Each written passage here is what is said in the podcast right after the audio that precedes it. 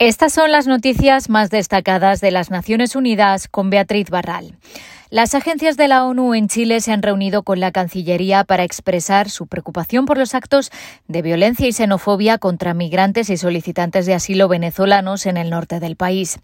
Según informaciones de prensa, una manifestación que congregó unas 3.000 personas con banderas chilenas y carteles con lemas anti-inmigración protestaba en contra de la creciente llegada de venezolanos a Iquique.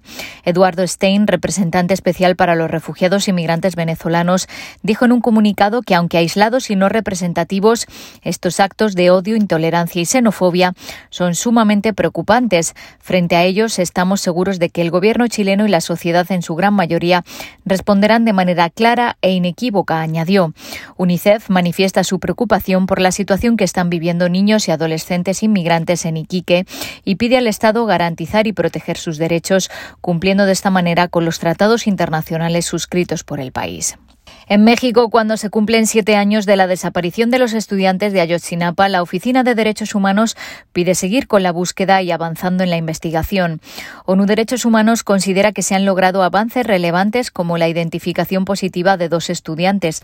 Además, se están investigando actos de tortura y malos tratos durante la toma de las primeras declaraciones a los supuestos responsables y se tiene mayor claridad de la responsabilidad de actores no estatales y de funcionarios de todos los niveles de gobierno.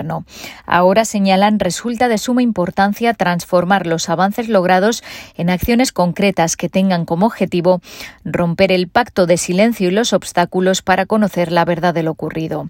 El transcurso de siete años en una investigación por graves violaciones de derechos humanos, añaden, tiene un efecto negativo respecto de la conformación de la prueba y las expectativas de los familiares que en algunos casos fallecieron sin haber obtenido justicia y reparación.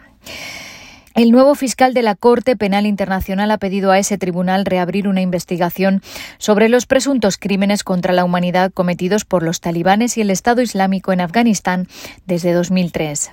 La Corte aplazó una investigación anterior en abril de 2020 tras la petición del entonces gobierno afgano de Ashraf Ghani de que se le diera tiempo para reunir pruebas. El fiscal Karim Khan considera que en este momento ya no existe la posibilidad de realizar investigaciones internas genuinas y efectivas, por lo que pide que sea el Tribunal Internacional el que investigue. La gravedad, la escala y la naturaleza continua de los presuntos delitos cometidos por los talibanes y el Estado Islámico incluyen denuncias de ataques indiscriminados contra civiles, ejecuciones extrajudiciales selectivas, persecución de mujeres y niñas, delitos contra los niños y otros delitos que afectan a la población civil en general, explica el fiscal y el turismo sigue viéndose enormemente perjudicado por la pandemia de COVID-19. En los primeros cinco meses de este año, las llegadas de turistas internacionales disminuyeron un alarmante 95% en algunas partes del mundo. Se estima que para finales de 2021 se habrá producido una pérdida de más de 4 billones de dólares en el PIB mundial. Además, nos espera volver a los niveles de afluencia turística internacionales previos a la pandemia hasta 2023 o incluso después.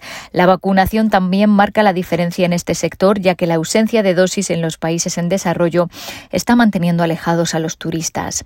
Para las economías desarrolladas se trata de una gran conmoción, pero para los países en desarrollo constituye una emergencia, dijo el secretario general en un mensaje por el Día Mundial del Turismo. Hasta aquí las noticias más destacadas de las Naciones Unidas.